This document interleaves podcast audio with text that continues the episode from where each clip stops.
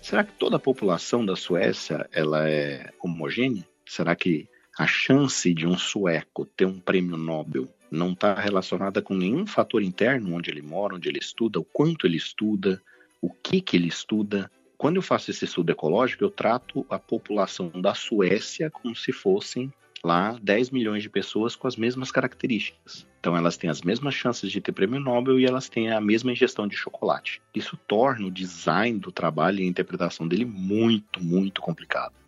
Esse é o Wilson Costa, cirurgião oncológico que hoje dedica sua vida à pesquisa clínica. Atualmente ele mora em Houston, né? um grande amigo nosso, um entendedor do assunto. Sejam muito bem-vindos ao Clinical Papers Podcast. Os melhores papers publicados, interpretados a fundo por um time de especialistas em oncologia. Seja muito bem-vindo a mais um episódio do Clinical Papers Podcast.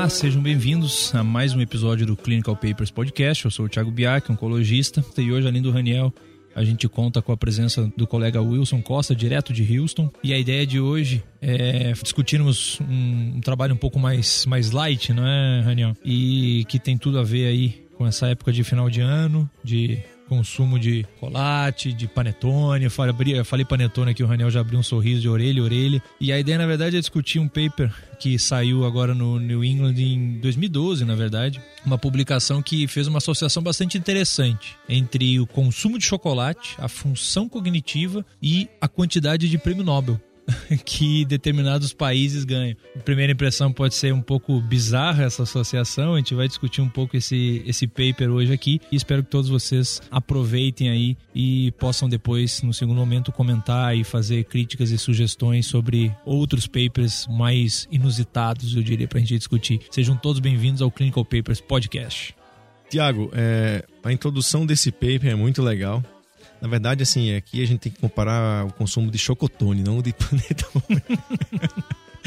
Então, na verdade, é uma, uma associação bem interessante. Qual é é a ideia do autor? Ele fala assim, olha, que a ingestão de flavonoides está relacionada, entre outras coisas, diminuição no risco de, de demência e melhora de performance cognitiva, certo? E aí o chocolate, né, lógico, não é aquele chocolate aí, qualquer um, o chocolate negro, né? O chocolate com alta incidência de cacau, vamos dizer 85%. Para quem é low carb vai gostar disso. Tem uma alta concentração de flavonoides. E como é que eu posso medir isso? Olha, se eu melhoro a performance cognitiva comendo flavonoides, então se eu comer chocolate, eu posso saber, por exemplo, um indicativo de melhora cognitiva e performance seria pesquisar no mundo a questão de quem ganha mais prêmio Nobel. E foi isso que ele fez. Né? Ele fez um estudo comparando prêmio Nobel, né? quem ganhou o prêmio Nobel e o consumo de chocolate. Um estudo que a gente vai ver os métodos agora, né, Wilson? O estudo, acho que para quem não teve a oportunidade de discuti-lo, ele parece uma piada, mas não. Ele é embasado em alguma evidência, que é essa, essa questão aí dos flavonoides e dos, dos scores cognitivos. E aqui uh, o autor fez um tipo de estudo que a gente chama de estudo ecológico. Então ele pega os dados de um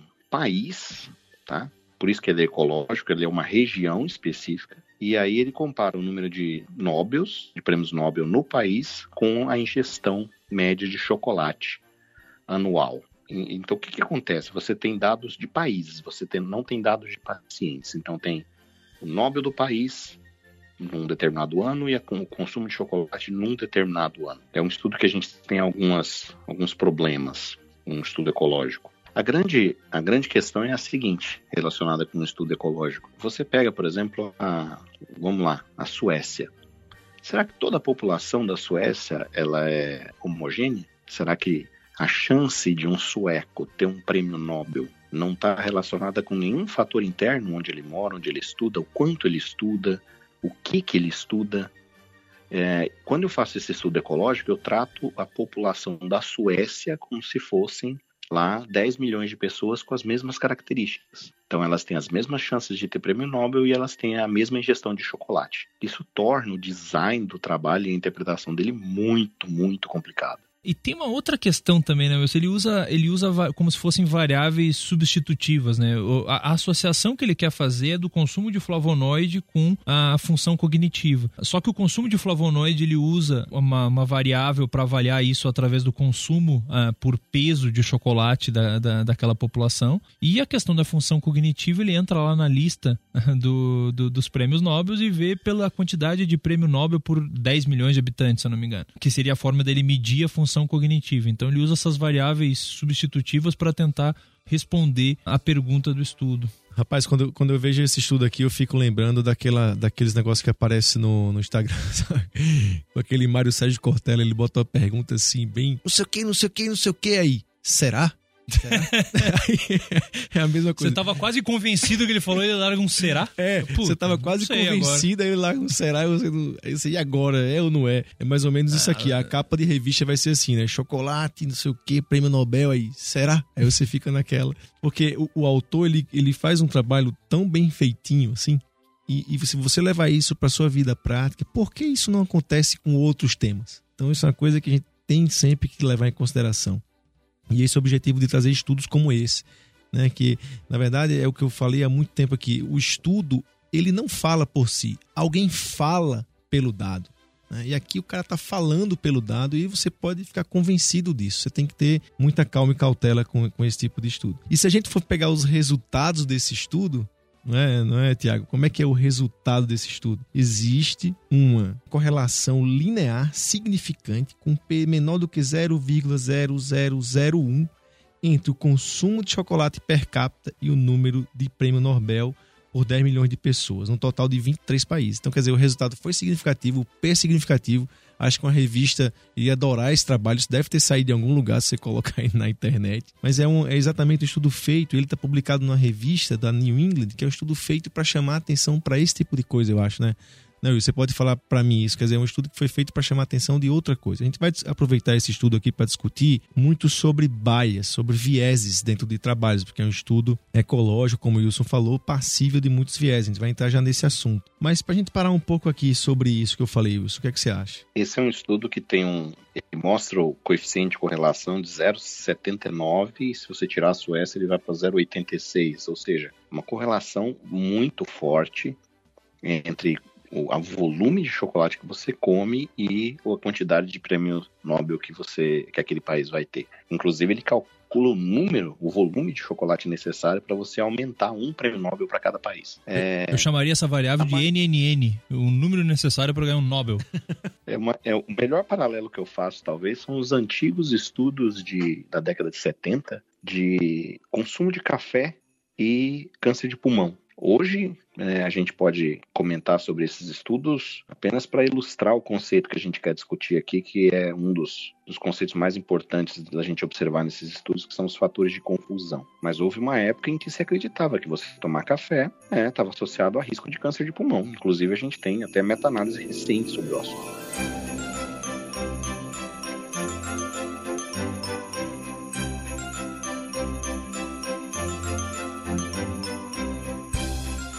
E, aí vamos entrar nessa discussão, né, sobre fatores de confusão. Isso é muito legal, né? E também não só isso, né? Também a forma de interpretar os resultados, né? Isso, exatamente por isso. O jeito que você olha. Vou dar dois exemplos aqui. Um que eu tava na, eu tava na escola ainda e falaram que aranha andava, aranha andava e quando você tira as pernas da aranha, ela parava de andar, né? E a conclusão do autor é que, que aranha sem perna é surda, entendeu?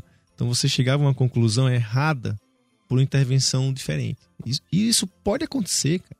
Você falar, aranha anda, anda, ela não anda. Isso é brincadeira, mas tem todo sentido. A outra coisa é exatamente isso. É, eu vou fazer, você falou do café e o câncer de pulmão, eu vou falar da orelha grande e a idade. Né? Quem tem orelha grande vive mais. Será que não é o contrário? O cara que vive mais, a orelha fica maior.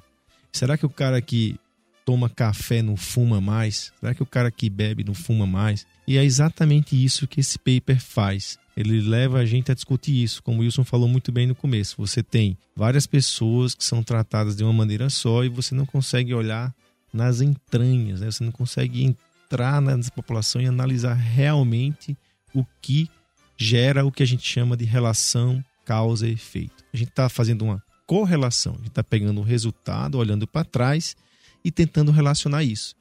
E aí tá chamando aranha sem perna de surda, tá chamando é, gente com orelha grande de velha, etc. Então, eu acho que é aqui que a gente começa a nossa discussão, né? Sobre variáveis de confusão, relação causa-efeito e correlação. Nesse paper, o próprio autor ele cita a questão da Suécia, né? Enfim, existe um, um, grande viés desse estudo que é o fato do prêmio Nobel ter surgido na Suécia. E aí, quando a gente compara, o único país que sai da linha diagonal do gráfico, digamos assim, em termos de, de correlação, é a Suécia, onde aparentemente existe um número exagerado, digamos assim, de prêmio Nobel em relação ao consumo de chocolate quando a gente compara com os demais países. Só que o prêmio Nobel surgiu na Suécia. É, puxando aí para o meu lado um pouquinho, tem a questão do chimarrão lá na minha região. Então, por muito tempo dizia que a erva mate causava câncer de esôfago. E não é erva mate, é a temperatura do chimarrão que causa o câncer de esôfago. Se você for para uma região onde se consome o chimarrão uh, gelado, como no Mato Grosso, no Mato Grosso do Sul, não existe uma incidência aumentada de câncer de esôfago. Ou seja, não é a, a erva mate, não é a Ilex paraguaniensis, é água quente, assim como acontece no, no norte do Irã, no sul da China. Então, é mais um exemplo aí de uma variável de confusão que é difícil. Essa questão do câncer de pulmão, a gente sempre cita com outras variáveis de confusão, é justamente por isso, né, Rani? É, é, difícil de você determinar que determinada variável é um fator de risco para câncer, porque a gente vive no meio de muitas variáveis. É, o processo, o que hoje parece óbvio que é o cigarro causa câncer de pulmão, entre surgir a primeira possibilidade dessa correlação até a gente ter é, dado seguro de que aumentava, demorou 50 anos. Saber que câncer de pulmão, é, cigarro causa câncer de pulmão, não é algo tão antigo, na verdade, na literatura médica.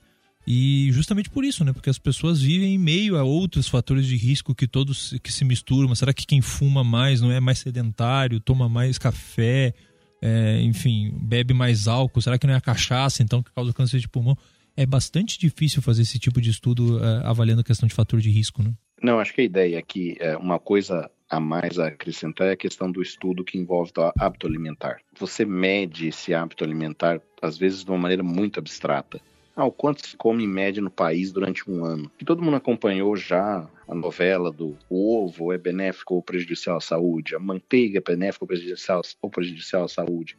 Recentemente a gente teve o estudo do consumo de carboidrato mostrando que se você consumir mais gordura, você reduz o risco de AVC, então, assim, o estudo de hábito alimentar, ele coleta informação que muitas vezes pode estar associada a um viés grande, que a gente chama do viés de informação. É o, o indivíduo reporta o que, que ele comeu na última semana ou no último ano. E aí existe um viés grande. Eu não consigo me lembrar do que eu comia uma semana, imagina um ano atrás. É, e muitos dos estudos de alimentação são baseados em questionários que você faz depois, né, de, de tanto tempo. E pergunta Exato. coisas do tipo assim, quantas almôndegas na semana? Quantos, meu? Impossível isso aí. Eu lembro de um estudo que eu vi, isso correlacionando café da manhã e obesidade, dizendo que quem não come café da manhã tem maior risco de obesidade e tal.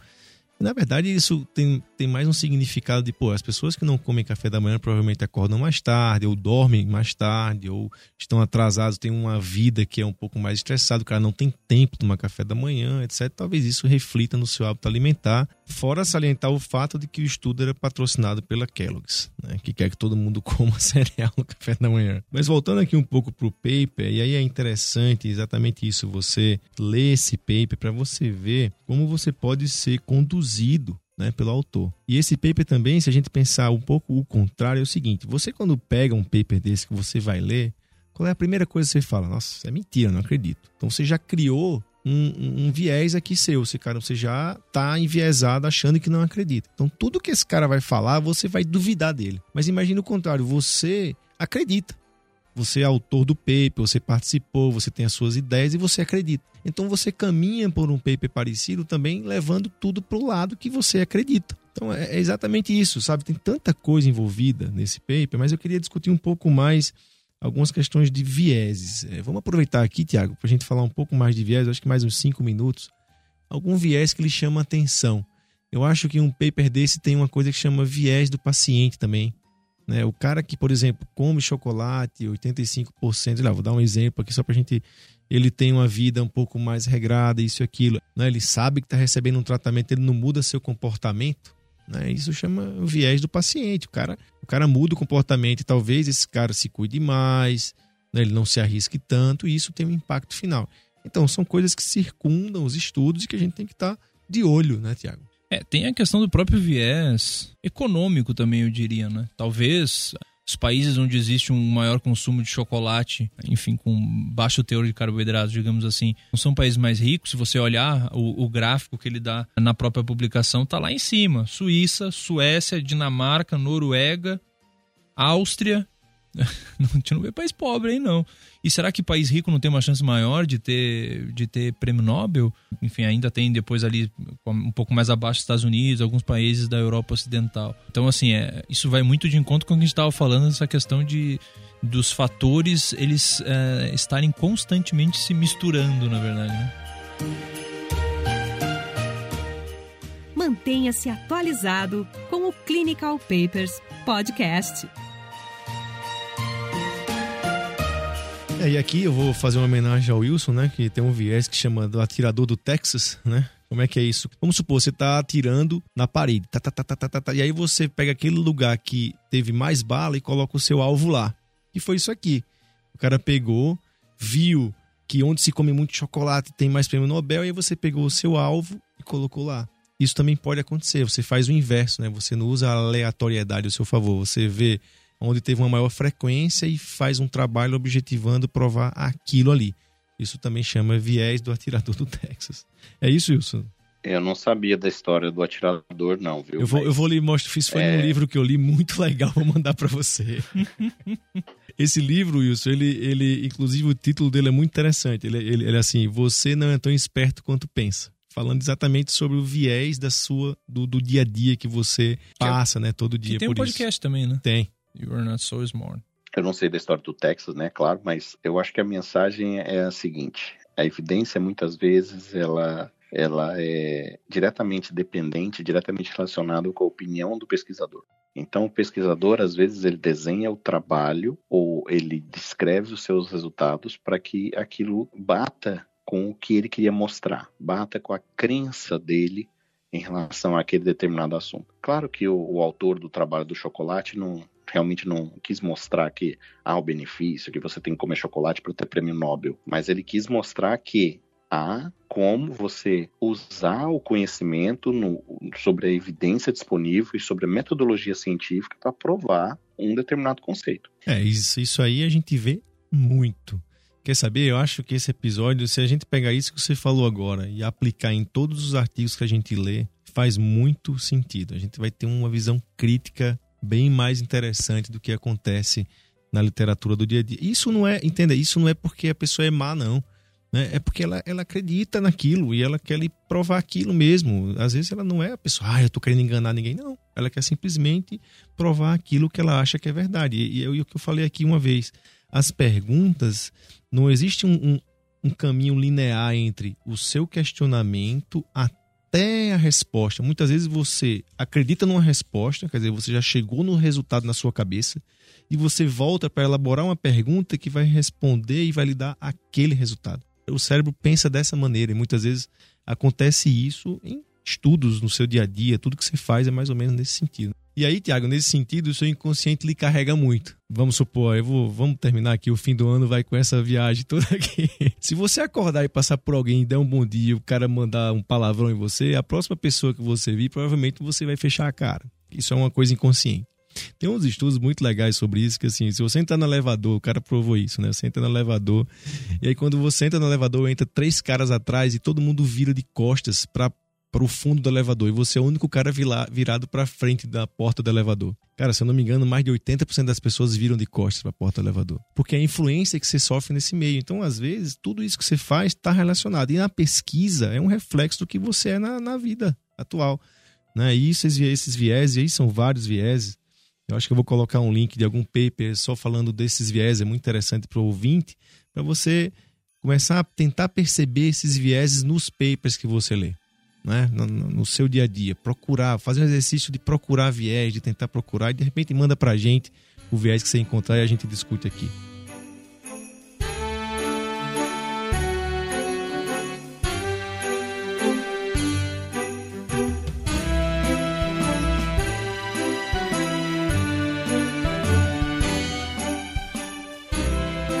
Vamos finalizar? E aí, Tiago, Wilson, como é que vocês finalizariam esse episódio aqui? Eu acho que, eu acho que o, o objetivo desse, desse episódio, o objetivo do, do, do, desse encontro de fim de ano é mostrar que é divertido procurar bons e maus aspectos na, nos trabalhos que, que cercam a nossa prática. Às vezes a gente vai ter exemplos extremos, como a gente viu nesse trabalho do chocolate, mas com, pouco, muitos trabalhos dentro do, do que a gente faz, dentro dos tratamentos que a gente emprega, do diagnóstico que a gente emprega, a gente pode sim fazer esse exercício de identificar problemas, de melhorar a nossa interpretação, de ser crítico em relação àquilo que, que o trabalho tenta nos passar. Acho que essa aí é a palavra essencial e é o que norteia aí uh, o, o, nosso trabalho mesmo, são é, é, a gente trabalhar tentando avaliar da forma mais crítica possível o trabalho, uh, tentando mostrar para os nossos ouvintes aqui as falhas, enfim, os pontos fracos, os eventuais pontos fortes de, de, de cada estudo e como que eventualmente aquilo lá poderia ser aplicado na, na, na prática de cada um. Bom demais, né, Raniel? Bom demais. Só tenho que agradecer o Wilson. Para quem não conhece, o Wilson é um cara, poxa, incrível. Ele Hoje ele nem, nem faz mais cirurgia, né, Wilson? Ele, tá, ele se dedica 100% do tempo à pesquisa, ele é realmente um apaixonado à pesquisa. E a gente via isso lá quando eu estava trabalhando com ele, né, lá no Nossa Camargo, quando eu passei lá. E, e, era uma coisa que a gente via, ele me chamou, inclusive a gente fez aquele curso da Harvard, né, do PPCR. Eu altamente recomendo esse curso. Vão nas redes sociais, procurem PPCR, né, PPCR, que é um curso que é promovido por um cara que é brasileiro, que está na Harvard, um curso em pesquisa clínica, uma imersão em pesquisa incrível, mudou muito o jeito de eu agir. E o Wilson foi um cara fundamental, um, sabe, aquela luz ali que a gente sempre se inspirou e, e buscou seguir nesse, nesse caminho né, da pesquisa, que não seja para você publicar paper e tal, mas que você traga isso para sua prática. Na verdade, às vezes a gente faz pesquisa e estuda isso, não é para ser pesquisador, para não ser muitas vezes enrolado, enganado, para você trazer isso para sua prática. Eu acho que hoje esse exercício que a gente fez aqui foi muito bom nesse sentido. Eu só tenho que agradecer, Wilson. Contamos com você em outras em outros episódios, quem sabe em outros encontros. Muito obrigado. Pessoal, foi, foi um grande prazer. Abraço para o Raniel, abraço para o Thiago. É, a gente está longe, mas essa oportunidade de poder discutir coisas que tanto nos interessam, ela é é muito, muito legal. Tenho certeza que todo mundo que nos ouviu hoje, com certeza pôde trazer alguma coisa de interessante, alguma coisa de relevante para sua prática. É, obrigado mesmo, São. A gente espera, espera contar com você em, em, próximos episódios, com certeza. Aproveitar aí já desejar a todos aí também um, um Natal cheio de, cheio de luz, um ano novo que vai entrar estourando aí, se Deus quiser, para todo mundo. Clinical Papers promete já desde agora várias novidades para o ano que vem, não é mesmo, Raniel? A gente espera que a gente siga, siga crescendo e que vocês uh, cada vez mais sigam uh, interagindo com a gente. Eu acho que é uma, uma oportunidade uh, bacana da gente, inclusive, entender essa, essa demanda aí de você ouvinte. Um grande abraço e até a próxima.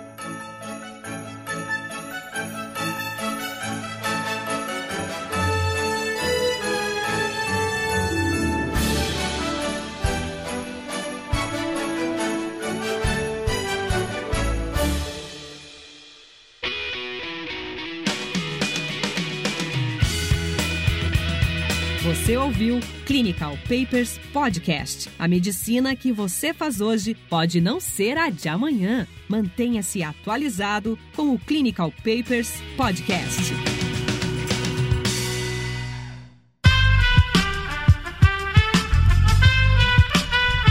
Este podcast foi editado por Aerolitos Edição Inteligente.